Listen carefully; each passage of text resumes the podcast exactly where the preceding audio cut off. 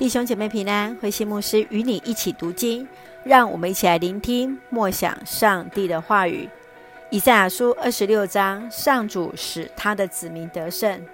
以赛亚书二十六章第一节：那一天，人民要在犹大地唱这首歌：我们的城墙多么坚固！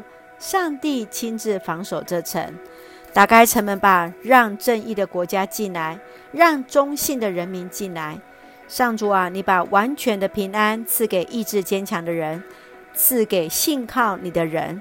要永远信靠上主，他时刻保护我们。他使骄傲的人谦卑，他摧毁坚固的城，使坚固的城墙成为废墟。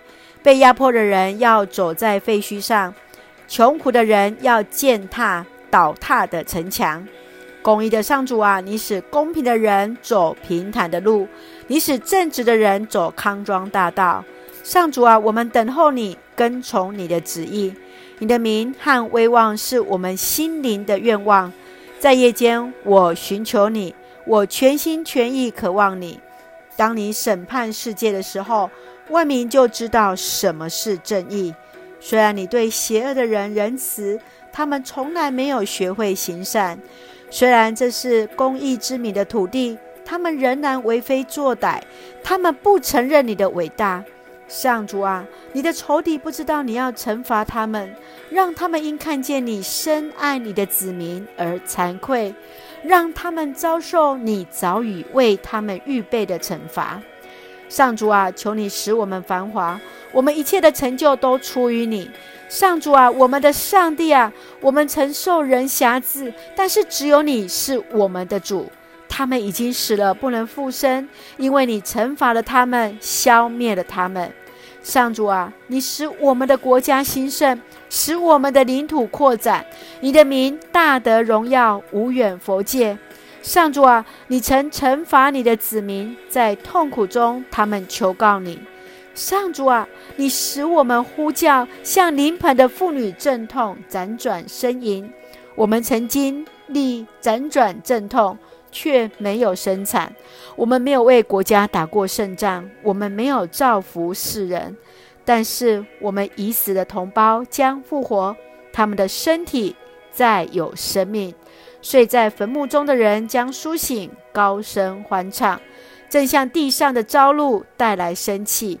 上主要使已死的人再活过来。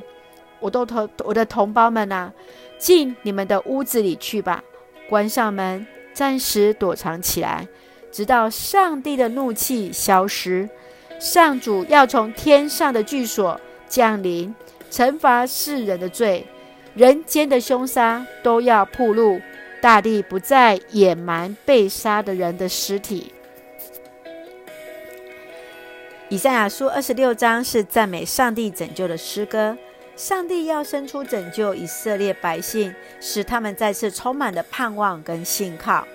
在第七节到第十一节，我们看到在上帝的公义的审判当中，将使那最作恶的人羞愧悔改。十二节到第十九节论到死人复活，人将不再对死亡忧虑，对生命哀叹。而在最后二十节到二十一节，而是说出了上帝最终审判将遍及全地。让我们一起来看这段经文的思考，请我们一起来看第三节：上主啊，你把完全的平安赐给意志坚强的人，赐给信靠你的人。平安是犹太人彼此当中的一个祝福，代表着上帝的同在。当我们在互道平安，这个平安对你的意义是什么？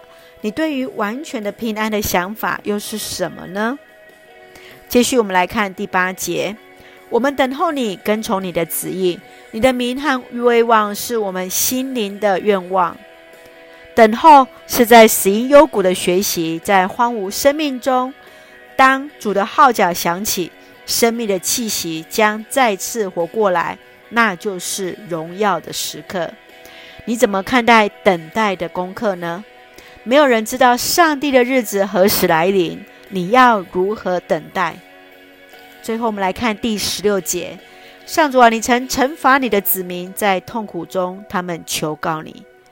沃佛曾说，信仰是一种生存的行为，将一生委身于上帝是谁的光照之下，并且在上帝的同在中生活。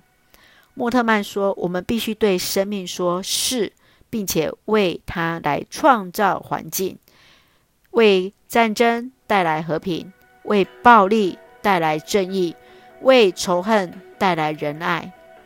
在最近你所经历的痛苦或是困难当中，是否让你更认识上帝呢？或是你更认识了上帝哪一项的本质呢？愿主来帮助我们，在每一个经历的每一个那每一个的当中来看见神。让我们一起来看第二十六章三到四节，来作为我们的金句。上主啊，你把完全的平安赐给意志坚强的人。赐给信靠你的人，要永远信靠上主，他时刻保护我们。是的，感谢主，让我们永远信靠上帝，因为知道他时刻在保守我们。让我们用这段经文来作为我们的祷告。亲爱的天父上帝，谢谢你所赐美好的一天，行公义拯救的上帝，我们一起等候主的再临。带来生命的上帝，谢谢你为我的生命带来真正的平安，在委屈中带来公义，在最终带来耶稣基督的救赎。求主来恩待保守我们弟兄姐妹身体健壮、灵魂兴盛，让我们青年或是长辈在接受疫苗当中一切平安，赐下平安喜乐，在我们所爱的台湾，献上感谢，奉靠主耶稣圣名求，阿门。愿上帝的平安与你同在，记得要永远信靠上帝，因为他时时刻刻都保护着我们。感谢主，各位弟兄姐妹平安。